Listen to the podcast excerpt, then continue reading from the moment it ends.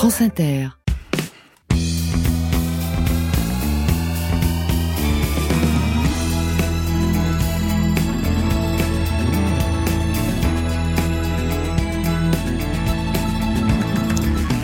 Bonjour à toutes et à tous, soyez les bienvenus dans Grand Mabouffa. C'est un paradoxe, alors que certains souffrent de solitude, de l'absence de lien, d'autres la recherchent ardemment, euh, déchargés de dépression sociale, professionnelle ou familiale.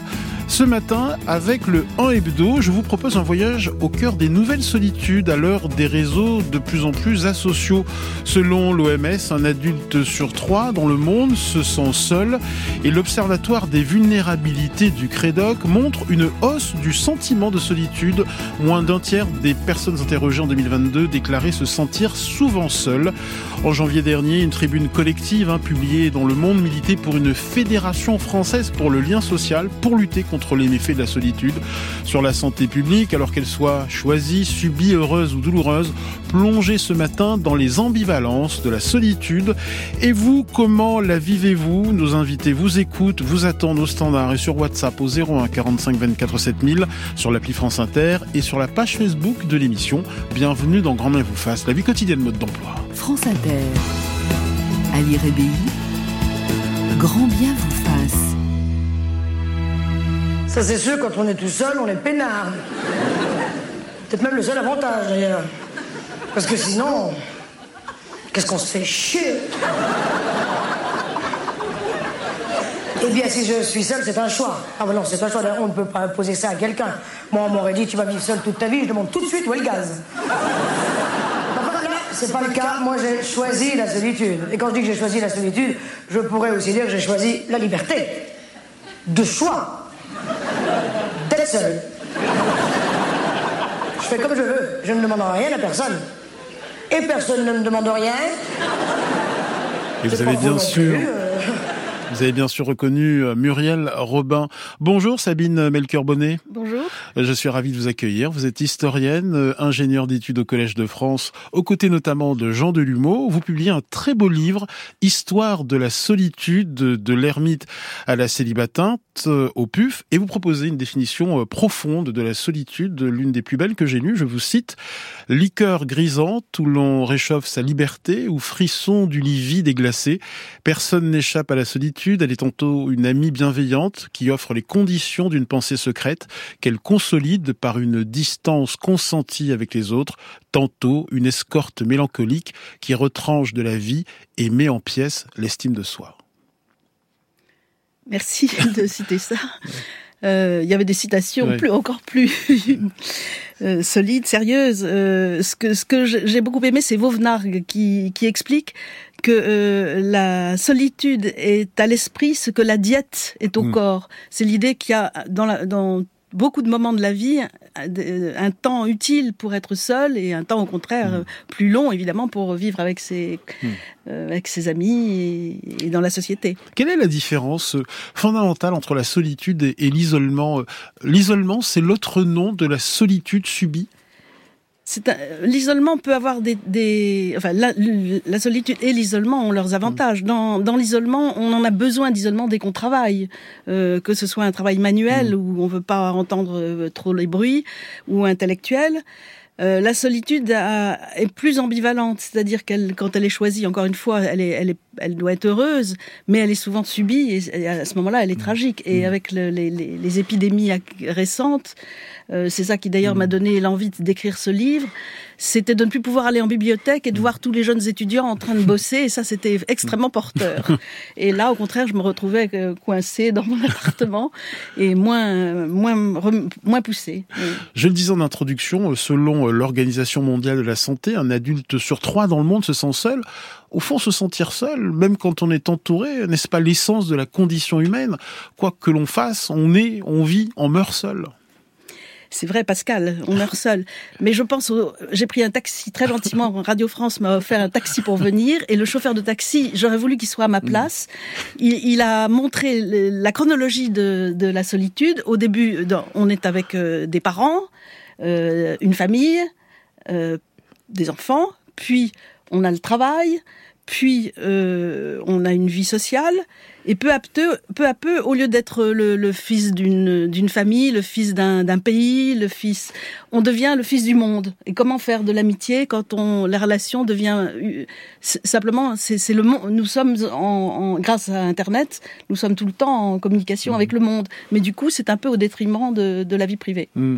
Alors Sabine Melchior-Bonnet, euh, l'homme et la femme du Moyen Âge, de la Renaissance euh, ou du XVIIe siècle verraient d'un mauvais œil nos solitudes contemporaine. Pendant longtemps, la solitude apparaît comme un dysfonctionnement. À quoi renvoie la, solitude euh, à ces différentes époques? Alors la solitude, elle est, elle est dangereuse dans les temps anciens, parce que euh, on ne peut pas se défendre seul contre beaucoup de choses, contre la maladie, etc. Et donc, euh, peu à peu, euh, elle devient. Euh, alors, je, mets à part évidemment les ermites qui hmm. ont fait un choix, euh, le choix du désert et d'une vie, d'une métaphysique, enfin. Mais dans la, la, solitude, peu à peu, la, dans la solitude s'impose Déjà, je veux dire déjà à l'époque euh, antique grecque, euh, on parle de la solitude ou de, de l'autarcie, hmm. c'est-à-dire de se suffire à soi-même. C'est déjà une valeur, une valeur que les philosophes ont, mais évidemment pas forcément le commun des mortels. Euh, et peu à peu euh, s'accentue l'idée que c'est en étant seul qu'on comprend un peu son histoire, sa vie, et que ça devient même une nécessité euh, de, trouver des moments de, où mm. on échappe à, à, la, à, la, foule et à la, à la foule en tout cas, mais même à la, à la vie amicale. Mais être seul dans la France médiévale, euh, dans la France de l'Ancien Régime, c'est être déviant. Euh, le solitaire renvoie à ceux qui vivent hors de la communauté, les fous, les lépreux, les prisonniers, ou encore ceux qui ne sont pas mariés, à l'exception bien sûr des membres du clergé. Oui, c'est, ceux-là sont euh, il y, a, y, a, une solitude qui est admise, euh, mm. qui est, qui est dans, dans, le travail, dans l'écriture, mm. par exemple. On, on, euh, mais il faut avoir des, des relations, mm. euh, et, et, alors des relations qui peuvent euh, s'élargir en dehors d'une vie familiale et d'une vie sociale. Mais on, on passe aussi du, de, du village à la ville, et là, la, la solitude s'impose malgré soi. Euh, mais mais, tout, mais il y a une entraide. Je pense qu'il y a longtemps une entraide. Hmm. Mais si on est seul euh, dans la France d'Ancien Régime, on est un déviant en règle générale. On, on se demande pourquoi. Oui. Alors, euh, on sait aussi que dans des familles où le, les mariages se font beaucoup par intérêt, tout le monde ne peut pas être casé. Donc, euh, euh, et, et, et, ce stigmate de la solitude est encore plus vif quand on est une femme. la solitude féminine est vue comme une tare. Bah, elle ne doit pas exister. Mmh. On est, une femme est sous la protection d'un tuteur, que ce soit un, un, mari, un frère, un oncle. Euh, elle, elle n'a pas. Euh, j'aime beaucoup cette cette comparaison. Euh, dont évidemment j'oublie le nom de l'auteur, euh, qui est l'idée que la femme est comme une grappe de raisin mmh. qui a besoin du cep pour, mmh. pour prospérer. Si, si, elle n'est pas rattachée, pouf, elle, euh, donc, euh... et, et, sous l'ancien régime, la femme est évidemment considérée comme une mineure. Elle a besoin d'un soutien masculin, d'un père, d'un mari, d'un frère, d'un tuteur. Et, vous l'écrivez, célibataire, euh, elle se dévoue euh, aux soins de quelques parents et y trouve son réconfort. Veuve, elle doit rendre compte de ses actions à un homme de la famille. Euh, mais alors, dès qu'elle sort de ses rôles de, de veuve euh, ou de célibataire dévoué, elle apparaît comme une frondeuse. Hein, et vous l'écrivez, qui fait fi des règles d'une honnête conduite. Ce qui est frais au fond dans la solitude féminine, c'est qu'elle est le germe empoisonné de leur indépendance. Oui, la, la, femme ne trouvera pas de liberté avant, avant notre époque. Enfin, elle est, elle est sous la, sous l'emprise d'un tuteur. Alors, les veuves ont une, un chemin un peu particulier. Euh, quand, quand elles n'ont pas de trop de difficultés financières pour vivre, euh, elles arrivent à avoir une vie personnelle et elles commencent peut-être même leur vie. Et vous vous demandez si la solitude est, est plus cruelle pour la femme que pour l'homme. Encore aujourd'hui? Ah, euh, je, je, rencontre de plus en plus dans la, les jeunes générations de, de, femmes ayant eu des, des mariages euh, qui, à l'échec qui ne veulent pas du tout se re, mmh. revivre avec quelqu'un, mmh.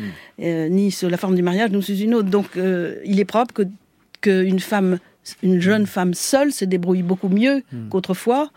Et donc, elle, elle, est, elle, est, heureuse de sa, de, de, de, sa situation. Mais la femme seule de 2024 inspire encore euh, pitié, curiosité elle, non, elle devient tout à fait bah, ordinaire. Enfin, y a, elle a beaucoup de repères et, peut-être que c'est au profit de l'amitié. Elle est seule d'un point de vue conjugal, mais elle a, elle, elle a un réseau d'amitié qui est très, qui peut être très solide. À partir de quelle époque, Sabine Melchior-Bonnet, découvre-t-on les vertus de la solitude?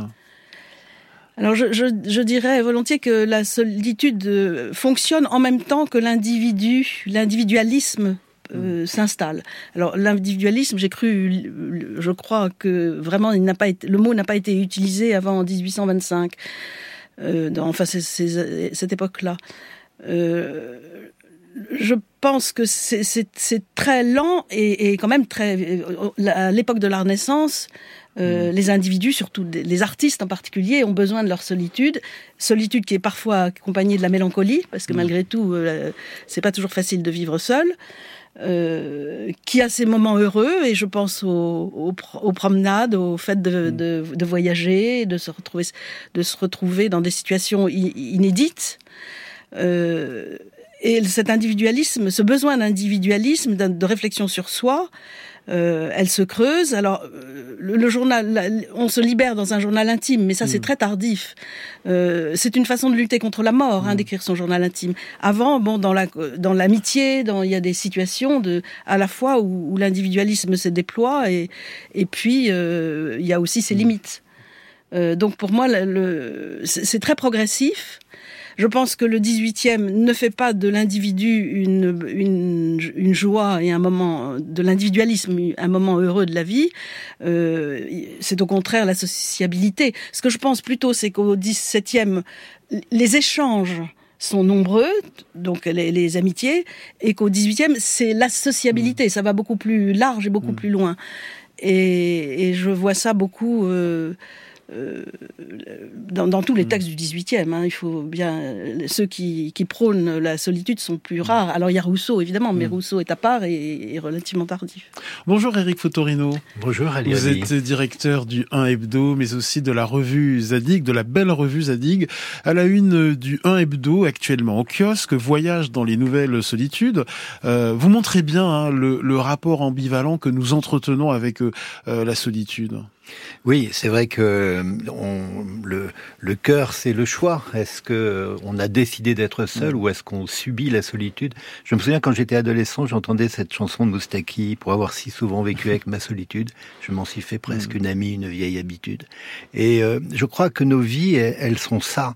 C'est ambivalent, c'est qu'on recherche cette solitude, on a besoin euh, pour se pour s'éprouver soi-même, pour se mm. prouver qu'on existe, pour se prouver qu'on a une personnalité, qu'on peut justement dans ce moment-là se créer soi-même, mm. s'inventer soi-même dans cette solitude. Mm. Et puis euh, il y a des moments où euh, d'adversité où, euh, où elle est là comme justement une sinon une ennemie mais une épreuve et, et à ce moment-là c'est là qu'on peut vaciller se dire que cette solitude subie peut nous faire très mal et, et provoquer une souffrance. Euh, dans une leçon de 1965, euh, nous rappelle Julien Bisson dans un hebdo, euh, la philosophe Anna Arendt euh, pointait déjà la distinction à opérer entre la solitude qui ouvre la possibilité de la réflexion, du dialogue avec soi-même, et l'isolement qui nous réduit à l'exclusion du monde, à l'impossibilité de toute pensée libre. Oui, c'est ça. Alors, c'est vrai que bon, Anna Arendt, on a le sentiment qu'elle a écrit sur tellement de choses. Moi, je ne savais pas qu'elle avait aussi. Et c'est Julien qui le dit très bien dans son édition euh, c'est vrai que euh, je crois que ce, besoin de solitude, il, est là pour euh, nous, permettre bah, d'exister à nos propres yeux. L'isolement, ce qui est intéressant, c'est que tout d'un coup, c'est comme des ricochets sur l'eau. Il nous amène à quoi? Il nous amène à la maladie, il nous amène au handicap, il nous amène à la privation de liberté. Euh, les, les, les quartiers d'isolement dans des, dans des prisons, euh, dont Robert Badinter, justement, dont on a beaucoup parlé ces jours-ci, euh, dénonçait les, les, effets sur parce qu'on ne peut plus se, être, se dire qu'on va être meilleur, on ne peut plus espérer quelque chose. Et je pense que l'isolement, c'est une, une certaine manière de ne plus pouvoir espérer. Alors vous êtes un adepte du cyclisme, on le sait, Eric Fotorino. un pédaleur euh, solitaire. Et pour, et pour, résumer un peu les choses, hein, euh, pour résumer un peu cette euh, ambivalence de, de, de, la solitude, on peut y mettre en bonne compagnie au sein du peloton et avoir envie de s'en échapper. Il y a ce double mouvement qu'on peut ah, retrouver dans le cyclisme. Non, mais c'est drôle, je ne savais pas que vous alliez me parler de mon vice euh, non, non pas caché et, et, impuni. Mais c'est vrai que pour moi qui, qui écrit, qui pédale et, et qui dirige des journaux depuis longtemps, euh, je fais l'expérience quasiment quotidienne de ces deux états qui est de d'être au milieu d'une collectivité et d'interagir et de se sentir justement donner de l'énergie à en recevoir parce qu'on est ensemble mmh. euh, et puis m'échapper et avoir besoin mais farouchement euh, de ces besoins de liberté mmh. qui sont associés à la solitude. Quand vous montez un col en montagne, par exemple, vous êtes tout seul sur votre mmh. bécane, euh, toute votre vie repasse. Vous n'êtes pas en train de mourir. Enfin, en principe, non. Mais, mais c'est vrai que beaucoup de choses très intimes, très profondes euh, se surgissent, euh, même que vous n'avez pas prévu. Mm. Et, et, moi, j'aime beaucoup l'imprévu de la solitude. Mm. Euh, après, c'est l'expérience de chacun. Mm. Autant on est dans ce studio, autant on a vécu des solitudes. Euh, moi, je dis souvent, je n'aime la solitude qu'accompagnée. C'est-à-dire que moi, je suis un solitaire, je crois profondément. Mais cette solitude-là, je pense que je ne la supporte que parce que je sais qu'il y a des rendez-vous euh, régulier avec l'autre. Et cette altérité me permet justement de déguiser ce qui peut m'apporter la solitude. Seul, ensemble. Euh, Sabine euh, Melchior Bonnet, comment euh, entretenez-vous ce rapport à la solitude? Quel est votre rapport à la solitude? Le rapport à la solitude, d'abord, euh, le veuvage a hmm. été un moment difficile, euh, et le travail est vraiment le, le, le, contrepoids, la contrepartie. Mais je, je, souscris à tout ce qui vient hmm. d'être dit, c'est-à-dire que hmm. de, de, faire la, la balade dans un, un, col de montagne et d'être seul et de voir un paysage, euh, c'est une, euh, c'est, c'est, ça, ça m'arrive extrêmement souvent de me promener seul dans le bois de Boulogne. Euh, euh, pour, pour, prendre l'air et pour, pour, décrocher de la société. Vous, parlez de, de, Pascal, il y a une phrase de Pascal, moi, qui m'a toujours euh, parlé. Il dit euh, J'ai mes brouillards et mes beaux temps au-dedans de moi. Mmh. Et, et, ça, cette ressource intérieure qu'on peut avoir, fait que la solitude devient une forme de, de, de plaisir et même de besoin de nécessité. Et d'espérance. Parce que quand on, on, est tous, on peut espérer tout. Bonjour Rémi Oudguiri. Bonjour. Vous êtes directeur adjoint du cabinet Sociovision, filiale de l'IFOP, et vous avez récemment publié au PUF La société très secrète des marcheurs solitaires. Pourquoi euh, éprouvez-vous ce besoin impérieux de vous lever à l'aube pour marcher seul? Euh, Et quel genre de solitaire êtes-vous? Parce que vous êtes à la fois très entouré, euh, mais vous avez ce besoin ardent d'être seul, de vous lever à l'aube pour marcher seul. Bah, je, je, pense, vous avez cité Rousseau, et je pense que Rousseau, le promeneur solitaire, c'est le grand maître des solitaires, et, Rousseau fuyait euh, la société, fuyait les salons, euh, fuyait les hommes. Euh, pour se retrouver lui-même, parce qu'il pensait que le monde des hommes était euh, truqué. En réalité, on ne pouvait pas vraiment dire euh, ce qu'on pensait, parce que tout de suite, il fallait briller. Et, et, et Rousseau allait chercher dans ses promenades solitaires ce qu'il a appelé dans, dans, les rêveries solitaires le sentiment de l'existence, se sentir exister. Et moi, je pense que si je me lève très tôt le matin, c'est pour justement échapper à l'agitation, au bruit, etc., de, du, du monde des hommes, pour retrouver un contact direct avec l'existence, avec les beautés de l'existence. Il se trouve que l'eau est un moment merveilleux. Le matin, c'est des couleurs incroyables. On penserait qu'un peintre s'est mis à peindre dans le ciel. Vous avez écrit un ouvrage sur euh, sur l'eau. Voilà, c'est pour moi, c'est je suis presque un amoureux de l'eau, mais c'est surtout, je pense, se, se, se sentir exister. C'est-à-dire qu'effectivement, le reste du temps, je suis un peu comme nous tous. On a un métier, on a une fonction sociale, on participe du, du voilà de, de l'activité humaine, mais il y a des moments où on a besoin de se sentir vivant. Et, et, je pense en particulier aujourd'hui où on est, euh, où nos emplois sont surchargés, saturés de, de rendez-vous, les, les, les, technologies nous ont, euh, comment dire, euh, embrigadés, embarqués dans énormément de sollicitations. Je pense plus que jamais, c'est pas, ça n'est pas propre à moi. Je pense que c'est propre à beaucoup de gens. Il y a ce besoin de, de, de s'isoler. Et à, ce sujet, je voudrais citer un, un, un chiffre qu'on mesure nous dans nos enquêtes. Il y a aujourd'hui 50% des Français âgés de plus de 15 ans qui nous disent l'idée de vivre, l'idée de vivre seul ne me dérange pas. Mmh. Et il y a encore quelques années, c'était en dessous, c'était on disait à 46% il y a quelques années. Ça veut dire que monde dans notre société, un peu à, à rebours de, de, de tous ces, de, de, ces siècles dont vous avez parlé, où la, la solitude était euh, sinon euh, difficile, en tout cas stigmatisée, on assume désormais plus le, le, le fait de vivre seul, d'autant plus qu'on a du mal à le faire. Je peux juste ajouter, je me suis rendu compte que l'éducation si on, on, est élevé tôt dans la solitude, et moi je me souviens très bien que c'était mon cas, euh, ayant des frères beaucoup plus âgés, on apprend tout de même à, être seul. Je pense que c'est quelque chose qu'on peut apprendre. Alors, euh, encore une fois, la bonne solitude, pardon. non, non, mais vous avez raison. Et le grand paradoxe aujourd'hui, c'est la fameuse épidémie de solitude dont vous parlez dans le 1, euh, qui est quand même le grand paradoxe de notre époque. Euh, quand vous demandez aux gens, est-ce que vous avez le sentiment d'être seul, souvent vous avez rappelé le chiffre d'un tiers, c'est 38% aujourd'hui. Mais quand vous regardez par génération, c'est plus de 50%, c'est presque 55% chez les moins de 25 ans, et chez les 65 ans et plus, c'est 27%, si j'ai bonne mémoire. Vous, vous imaginez, il y, a, y, a, du simple double. C'est-à-dire que la génération réseaux sociaux, c'est-à-dire celle qui est connectée à n'en plus finir, elle n'a jamais, elle s'est jamais sentie mm. aussi seule qu'aujourd'hui. Bonjour Jean-Laurent Casselli. Bonjour Ali. Vous êtes journaliste, essayiste, co-auteur avec euh, Jérôme Fourquet du livre essentiel pour comprendre notre pays, La France sous nos yeux, disponible en poche euh, chez Point. Et vous êtes le fondateur de la Maison Casselli, bureau de tendance spécialisé dans les modes de vie et, de consommation. Et dans le 1 hebdo, vous rappelez que la crise du Covid et les confinements ont provoqué une glaciation sociale. Euh, cette période de de, confinement est un grand révélateur de l'épidémie de solitude bah oui, comme souvent avec euh, les, les, phénomènes sociaux, on s'est rendu compte que le, le Covid a à la fois exacerbé et mis sur le devant de la scène euh, une question sociale qui montait depuis plusieurs années, voire plusieurs décennies, qui était celle de la, de la solitude et de l'isolement. Et euh, un certain nombre d'études avaient été menées avant même le, le, Covid et les confinements, notamment une grande étude américaine euh, intitulée Épidémie de solitude et d'isolement. C'est de cette étude qu'est née cette formule, cette expression qu'on a reprise dans le débat français d'épidémie de solitude. Et j'aimerais revenir sur ce rapport parce qu'il a, il a beaucoup marqué les esprits et le débat public et médiatique euh, outre-Atlantique et, et, chez nous.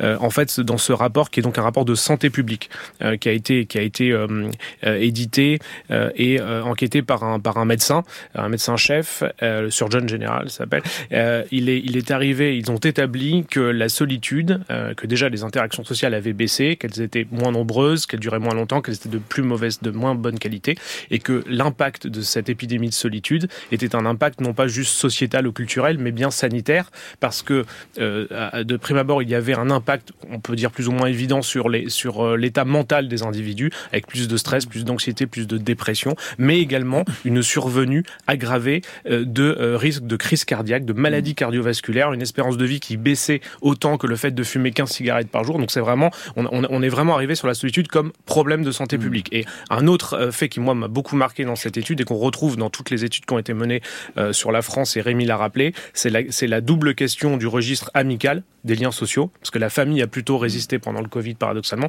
pour ceux qui en avaient une, parce qu'on s'est recentré sur la cellule familiale.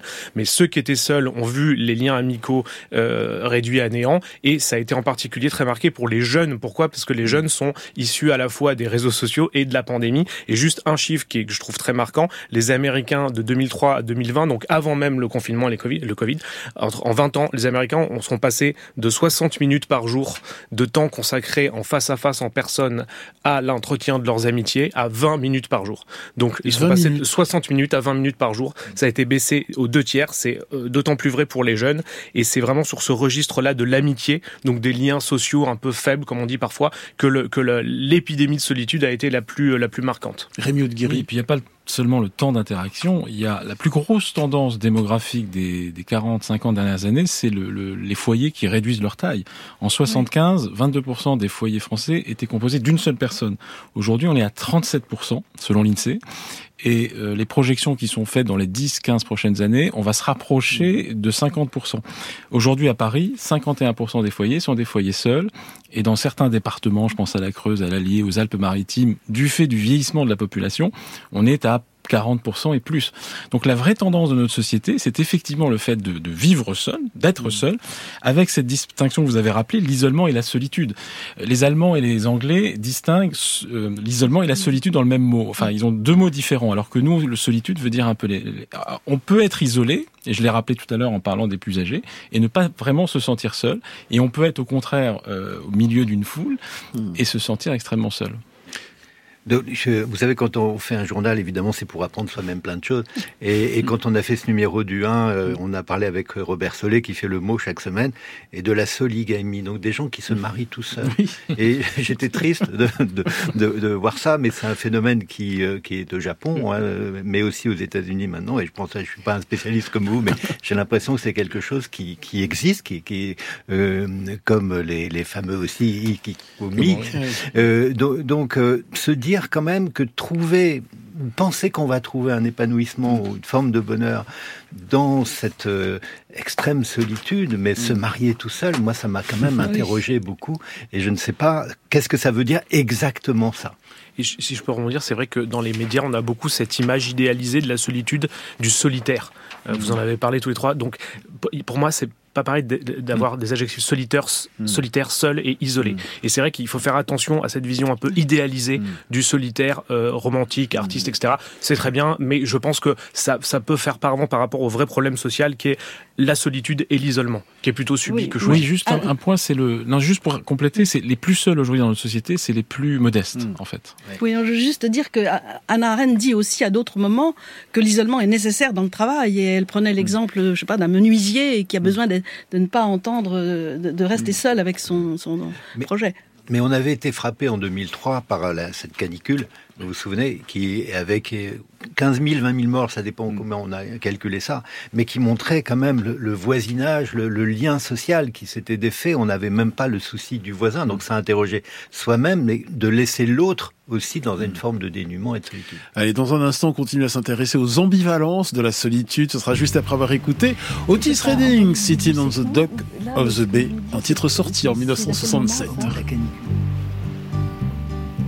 Sitting in the morning sun I'll be sitting when the evening comes, watching the ships roll in, and then I'll watch them roll away again. Yeah, I'm sitting on the dock of the bay, watching the tide roll away. Sitting on the dock of the bay, wasting time. I left my home in Georgia, headed for the Frisco Bay. Cause I've had nothing to live for, and look like nothing's gonna come my way. So I'm just gonna sit on the dock of the bay, watching the tide roll away I'm sitting on the dock of a bay, wasting time.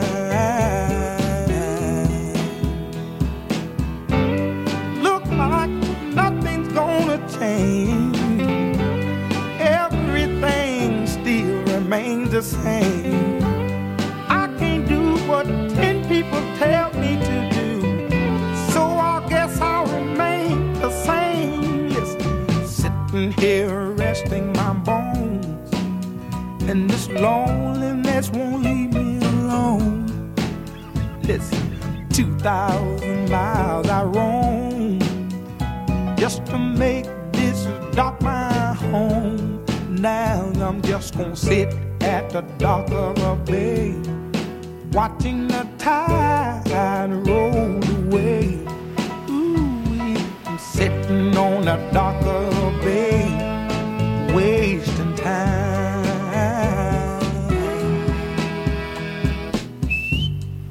Otis euh, Redding, interprété Sitting on of the Bay.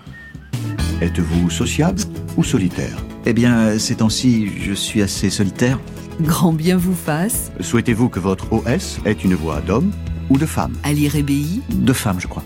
Veuillez patienter pendant l'initialisation de votre OS personnalisé. Sur France Inter. Et ce matin, avec le 1 hebdo, je vous propose un voyage dans les nouvelles solitudes et une question comment expliquer nos solitudes contemporaines à l'heure des réseaux sociaux? Alors, Jean-Laurent Cassely, euh, je disais tout à l'heure, l'Observatoire des vulnérabilités du Crédoc hein, a montré une hausse du sentiment de solitude. Moins d'un tiers des personnes interrogées en 2022 déclaraient se sentir souvent seules, alors que nous sommes hyper connectés. Euh, hier, par exemple, sur la ligne 2 du métro parisien, dans une rame relativement bondée. Quasiment tout le monde était relié à un smartphone. Personne ne se regardait. Solitude ultra connectée le temps d'un trajet. C'était assez vertigineux. pour le philosophe Gilles Lipovetsky, nous avons des sociétés fortement communicantes, mais faiblement rencontrantes. En fait, on est en train de se rendre compte. le 4 février, on a fêté les 20 ans de Facebook. D'ailleurs, il n'y a pas eu vraiment de fête. Euh, il suffit de voir le, la manière dont on parle de Facebook dans les médias et, et, et les responsables politiques. Donc, il y a plutôt, on est, on est, on est passé d'un discours un peu encore une fois idéalisé, enchanteur vis-à-vis des réseaux sociaux qui allaient euh, tous nous relier, euh, qui allaient nous rapprocher de nos proches, mais aussi nous faire rencontrer de nouvelles personnes, qui allaient, euh, qui allaient faire advenir la démocratie, le pluralisme, le débat public. Bon, c'est tout le contraire qui est, qui est arrivé, en tout cas en, en, partie. Et je pense que ce dont on est en train de se rendre compte, c'est la, génération des, Z, ceux qui sont nés en 2000, euh, donc à peu près en même temps que Facebook et que les premiers iPhones. Aujourd'hui, ils ont 20-25 ans. Euh, ce sont eux qui sont euh, vraiment natifs de ce bain numérique, de cet environnement numérique technologique permanent. D'ailleurs, aujourd'hui, dans les études, on leur demande même plus combien d'heures ils sont connectés, mais on, leur demande est-ce qu'ils sont connectés en permanence, constamment? Et, une proportion importante des 15-20 ou des 15-25 ans est, cons est, constamment connectée. Et, en fait, j'ai parlé du registre amical tout à l'heure, il y a d'autres registres dans lesquels l'épidémie la, la, de solitude fait des ravages, c'est le mmh. registre affectif, intime, voire sexuel, parce qu'il y a aussi un recul de la sexualité, un recul, un recul des rencontres affectives, et ça c'est quand même très paradoxal à l'heure non pas des réseaux sociaux, mais des applis de rencontres qui devaient justement multiplier le, la culture du dating, c'est-à-dire ces, ces, rencontres, ces premières rencontres avec des partenaires euh, potentiels. Et on a vu encore une fois cette, cette, cette évolution du traitement médiatique des applis, d'abord comme des outils formidables pour aider les célibataires, les gens qui étaient isolés à retrouver un conjoint ou à trouver un conjoint, à cette espèce de paradoxe qui est que le, le, remède a fini par faire exister le mal qui devait éradiquer. Et à l'époque des réseaux sociaux, on est de plus en plus seul. Et à l'époque des applis de rencontres, il y a de plus en plus de célibataires ou de gens qui, même en couple, euh, ne euh, n'ont plus de, de, de, de, relations sexuelles ou en ont moins qu'avant. Sabine Melchior-Bonnet, je rappelle que vous êtes historienne et que vous venez de publier au PUF une belle histoire de la solitude. Et vous écrivez euh, La peur de la solitude semble enrayée, masquée par l'abondance inépuisable des promesses d'un monde virtuel parallèle. C'est ce que je ressens mmh. à, mon, à mon âge, mon mmh. grand âge, c'est que si on ne marche pas dedans, on, est, on devient très isolé. Mais, mais je pense que c'est au détriment de la lecture. Encore une fois, je pense que la solitude s'apprend et que très tôt, il faut qu'un enfant sache. Euh, moi, c'est ce qu'on ce qu'on m'a fait. J'avais des frères beaucoup plus âgés que moi et toute seule, on, m'a dit débrouille-toi avec des vieux jeux d'échecs euh, dépareillés. Euh, voilà. Est-ce que pour vous, l'incroyable essor des, des réseaux sociaux répond, des, des réseaux sociaux répondait à une peur de la solitude euh, non, mais je, je suis. Il y a une époque où, enfin, c'est une surprise pour moi. Mm. C'était d'abord j'ai beaucoup de mal à m'y mettre, mais euh, je veux dire, euh, on se téléphonait, oui. Mm. Donc euh, euh, D'ailleurs, on dit souvent dans les études sur les jeunes générations qu'ils ont de plus en plus de mal avec le téléphone, oui, parce vrai. que c'est une vision un peu, trop invasive en fait de l'autre, et donc ils préfèrent communiquer oui. par euh, des messageries euh, instantanées. C'est juste, mais entendre la voix, c'est tout de même mmh. autre chose. Euh, comment en est-on arrivé là? Je m'adresse évidemment à, à, à l'historienne. Euh, comment en est-on arrivé à cet archipel d'îlots, hein, pour reprendre la célèbre les... formule de, oui, de Jérôme Fourquet, cet archipel d'îlots s'ignorant les uns les autres Vous vous rappelez dans votre livre que depuis les années 1900 1980, euh, les structures sociales et les institutions collectives, les partis politiques, l'Église, la famille, les traditions, qui faisaient office de repères, perdent peu à peu de leur autorité face à la liberté des personnes au nom de leur créativité. Euh... Oui, il y a un, un, livre qui est sorti en 2023 de Pégam, si hmm. je n'écorche pas son nom, où il montre Pogam, que Serge Pogam, Serge Pogam, Pogam euh, il, il, explique que comment d'une génération à l'autre les, les, liens se, se forgeaient. Hmm. Il y avait la famille, il y avait le travail, euh, il y avait le, le, civisme. Enfin, il y avait hmm. plusieurs euh, piliers très forts pour pour soutenir euh, la personne seule. Et, et ces piliers ont, ont cessé. Euh, la famille a beaucoup moins de poids et on, on s'en échappe très vite. Euh, je ne sais plus votre question. Mmh. Non, en fait, le germe, le germe remonte aux années 80. Vous l'expliquez dans votre livre. Oui, mais 68 peut-être. Il y a avant. déjà. Bah, mais 68, il y a tout de même un, un refoulement des parents. On veut, veut, on veut se, mmh. échapper euh, aux, aux, parents à tous ceux qui ont une certaine autorité, aux professeurs. Euh, donc c'est peut-être là qu'il faudrait mettre mmh. le point de départ. Enfin, et ça s'est accéléré dans les années 80. Et ça s'est accéléré euh, aussi vite que mmh. l'informatique s'est a tout accéléré. Éric Fotorino, euh, directeur du 1 Hebdo. Comment vous expliquez-vous que nous soyons immergés dans des sociétés ultra communicantes et au fond peu rencontrantes? Oui, c'est la formule est très forte, je trouve, parce que elle, elle dit bien ce qu'on ce qu'on peut ressentir.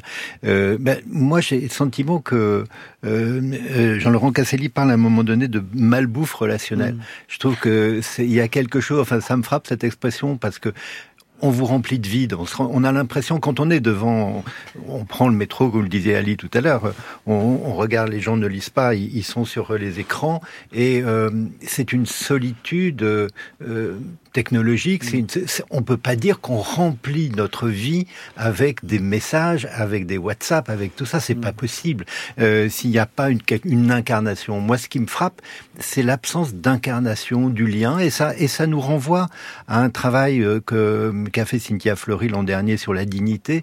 C'est-à-dire que je pense que quand euh, on tombe dans une, une solitude, et, et, et, les spécialistes le disent très bien, souvent c'est associé à un handicap, à la maladie, à une fait, au fait qu'on est aussi euh, dans une hiérarchie sociale mmh. basse, euh, eh bien, euh, il y a quelque chose qu'on perd de notre humanité.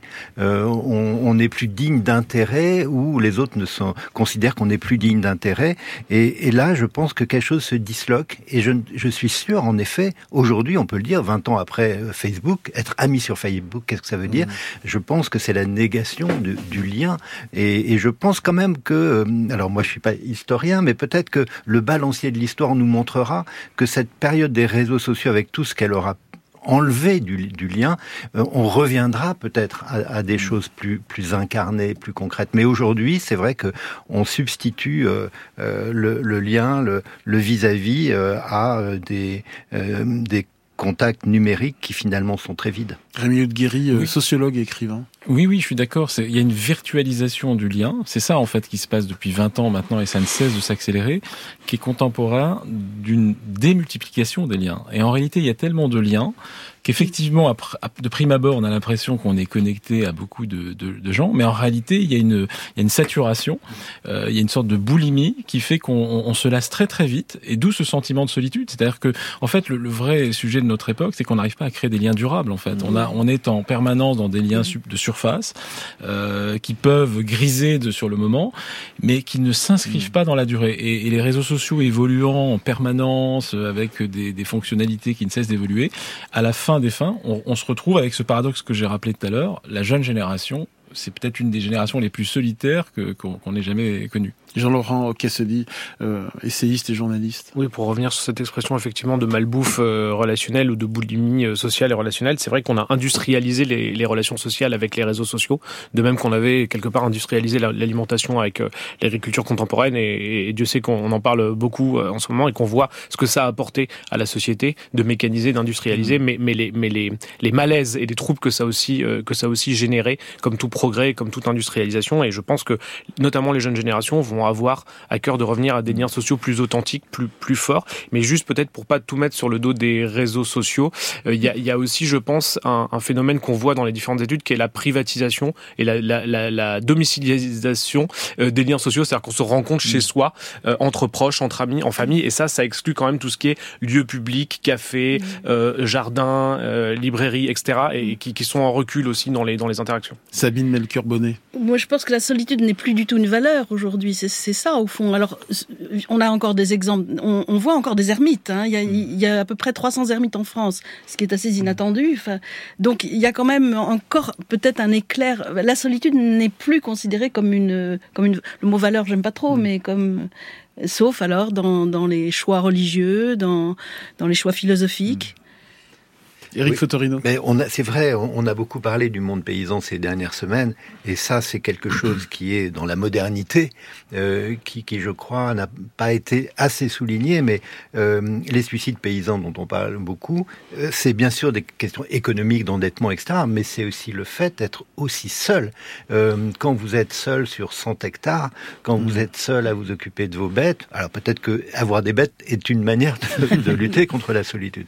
Mais c'est vrai que c'est un, un métier que je connais bien, sur lequel j'ai beaucoup écrit et travaillé, et, j'ai toujours été frappé euh, par la, comment les liens se sont défaits au cours de après la deuxième guerre, euh, où il y avait une entraide, on se donnait la main, etc. Et au fur et à mesure, on n'avait plus de voisins, il n'y avait plus personne.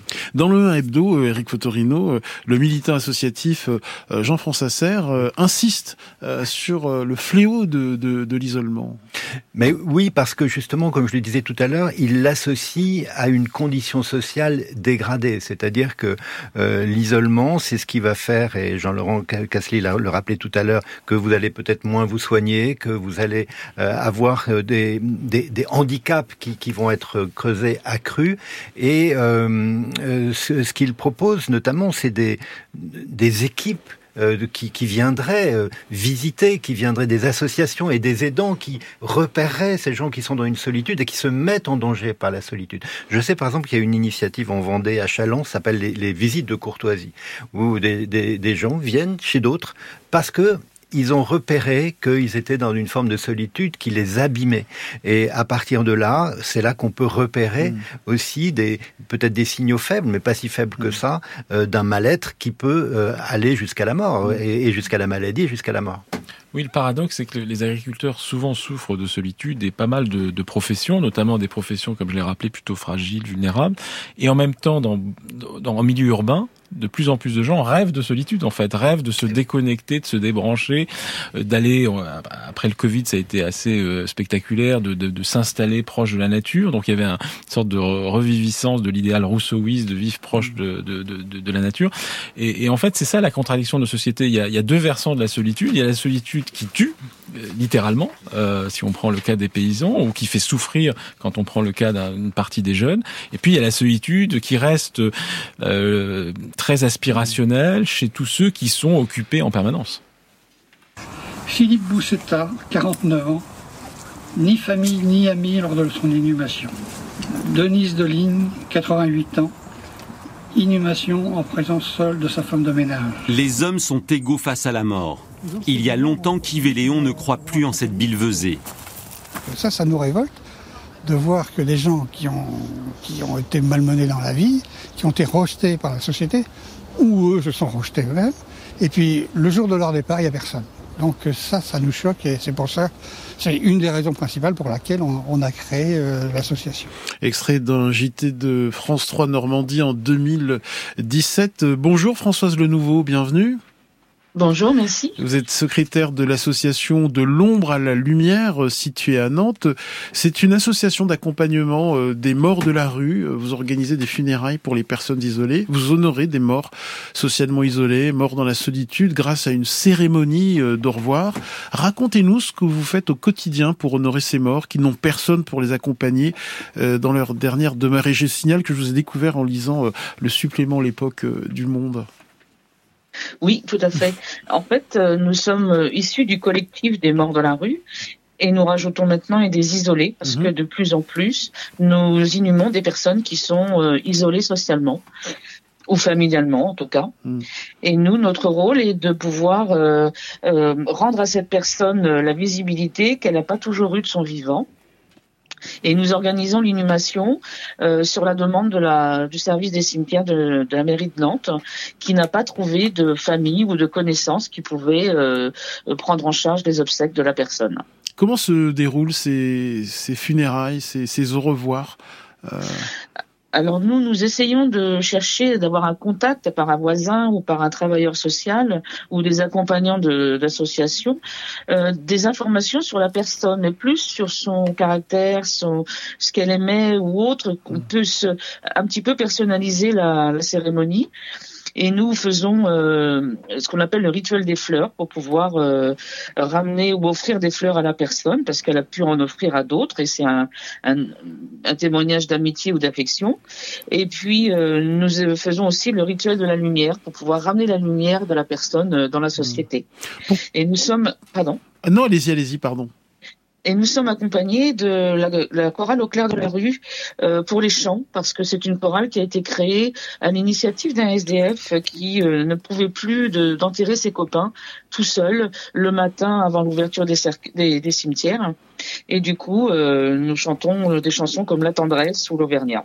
Pourquoi cet investissement, Françoise Le Nouveau, dans cette association, dans cette belle association de l'ombre à la lumière? Mon investissement personnel? Oui. Alors parce qu'en fait, euh, j'ai eu à préparer l'animation de mon voisin que je connaissais depuis 40 ans et je ne pouvais pas être présente le jour de l'animation. J'avais fait un peu le rappel de, dans le quartier des personnes qui pouvaient le connaître. Ils étaient euh, trois ou quatre et ça m'avait touché. Et je connaissais euh, l'association de l'ombre à la lumière par des articles que j'avais vus dans les journaux. Alors du coup, je suis allée les voir et j'ai fini par intégrer tout le, tout le processus. Euh, comment peut-on vous aider? Comment peut-on aider euh, votre association si on est du côté de Nantes, euh, Françoise Le Nouveau alors de, de, pouvoir vous présenter aux inhumations. Parce que nous, notre rôle aussi, pour pouvoir les rendre visibles à la société, c'est de pouvoir éditer un avis d'obsèque dans, les, dans la presse écrite. Mhm. On a un partenariat avec Ouest France et, euh, et Presse Océan. Et euh, beaucoup de sympathisants, lorsqu'ils voient notre avis d'obsèque, euh, viennent euh, nous accompagner au moment de, de, des funérailles. Votre regard, euh, Rémi de Guéry bah déjà, je trouve admirable cette Mm. initiative. Enfin, c'est c'est fait partie de voilà de ces ce combat contre la solitude et, et c'est vrai que euh, c'est vrai qu'on meurt on meurt de plus en plus seul dans nos sociétés. Un peu. Alors là, c'est la c'est la, la phase tragique en fait de la solitude. Il y a aussi de plus en plus on, au 19e siècle, il y a un, un très beau texte de Zola là-dessus. On, on mourait en famille, enfin on était entouré ou en voisin, etc. Aujourd'hui, la mort est solitaire et c'est vrai qu'il y a voilà, je trouve que cette initiative est très belle. Sabine Melchior Bonnet Non, je, je, pense aussi, parce que dans, dans, mon quartier, qui est plutôt un quartier gâté, on connaît absolument les gens qui font la quête qui, et qui s'installent à côté d'une belle pâtisserie. Et en particulier, il, cet homme est mort, euh, nous le connaissions mmh. tous. Et il y a eu beaucoup de gens mmh. à l'église pour, le, mmh. pour sa mort. Et il y a encore une plaque, une petite plaque avec euh, des fleurs. Donc euh, oui, c'est une très bonne... Euh, euh, ça, bon voilà, c'était émouvant. Merci beaucoup Françoise Le Nouveau de l'ombre à la lumière. Merci pour ce que vous faites euh, du côté de, de, Nantes. Allez, on se retrouve dans un instant et on s'intéresse à la solitude choisie. Ce sera juste après avoir écouté Étienne Dao, le phare. C'est comme un tremblement subtil dans l'air pur, ta lueur d'un lundi d'été, une brûlure, un délicieux baiser, une morsure un pacte secret. Ce sont de merveilleux moments où l'on sait ces instants où nos yeux, flèches d'acier, comme de fleurs et blancs, se sont croisés avant d'échanger. C'est comme un phare dans le soir, c'est comme un vœu silencieux, c'est comme un phare et les autres n'y voient que du feu. Comme deux invisibles fiançailles que trahissent un geste, un détail, un regard qui couronne et qui médaille, fait battre les sangs. Quelle est la part de chance du divin et la part du hasard, de l'instinct qui sur les voiles de nos destins m'impacte en secret. C'est comme un phare dans le noir, c'est comme un désir impérieux, c'est comme un phare et les autres n'y voient que du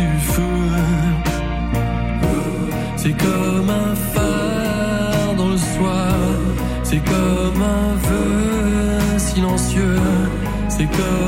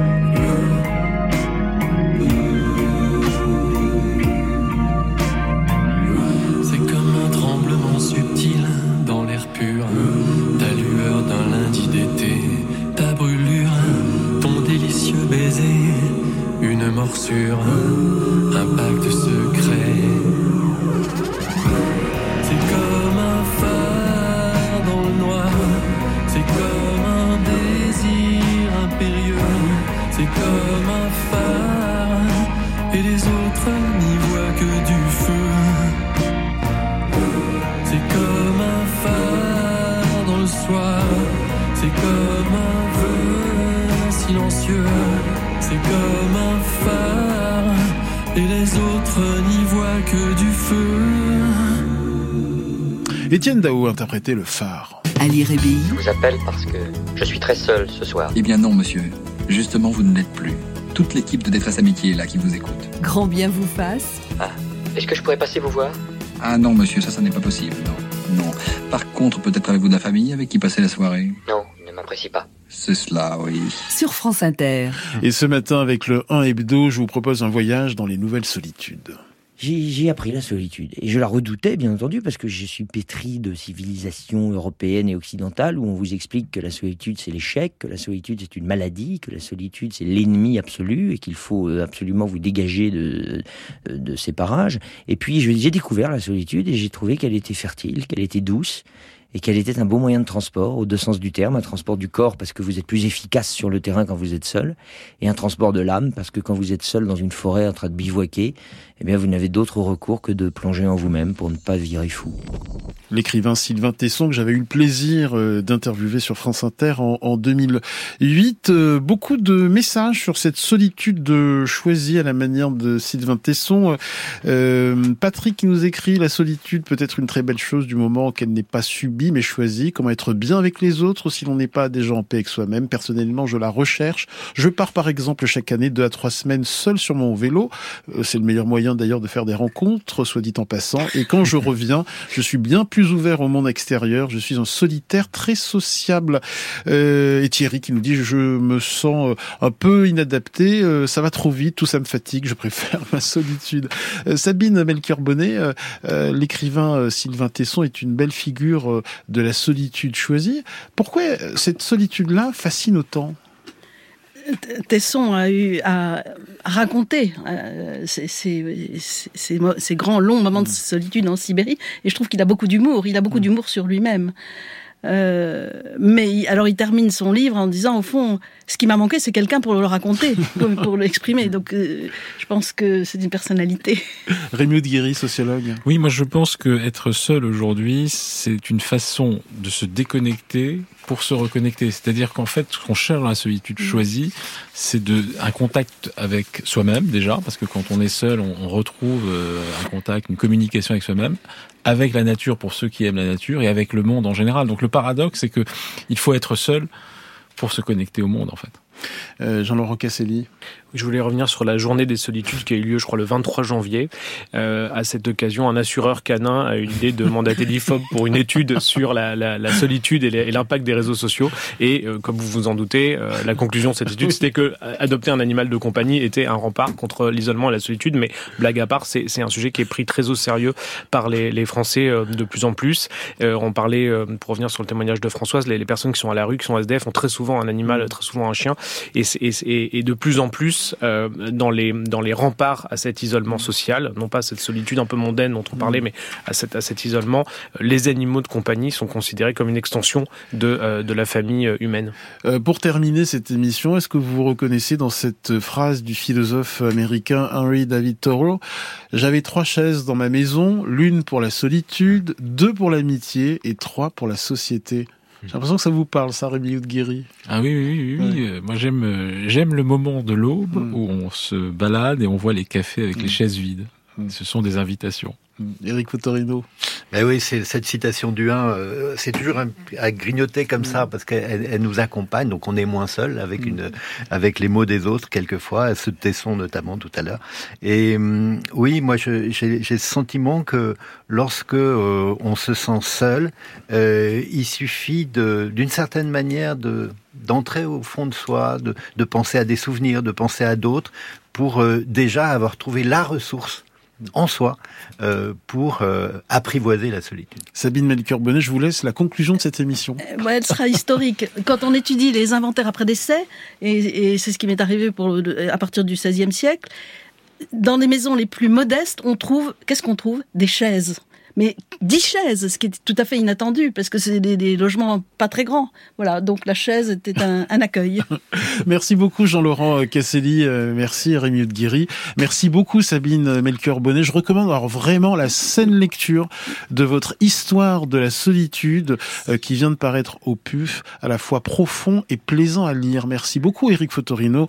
Je recommande aussi le hebdo hein, en kiosque, voyage dans les nouvelles solitudes. Et on peut également s'abonner hein, euh, au, au 1 hebdo. Il faut aider. Comment aider la presse indépendante de qualité comme le 1 hebdo, Eric Fotorino ben, Allez voir un kiosquier, allez pousser justement, mm. ne pas laisser seul le marchand de journaux, ne pas laisser mm. seul le marchand de journaux. Et s'abonner au 1 hebdo aussi. S'abonner aussi, voilà, bien sûr. Demain, le club du vendredi euh, vous proposera une sélection des meilleures comédies des années 1990 à l'occasion de la reprise de Marie à tout prix des frères Farelli euh, avec Cameron Diaz et Ben Stiller et, Jean-Laurent Casselli euh, approuvent. Hein. Ça me donne envie de le revoir.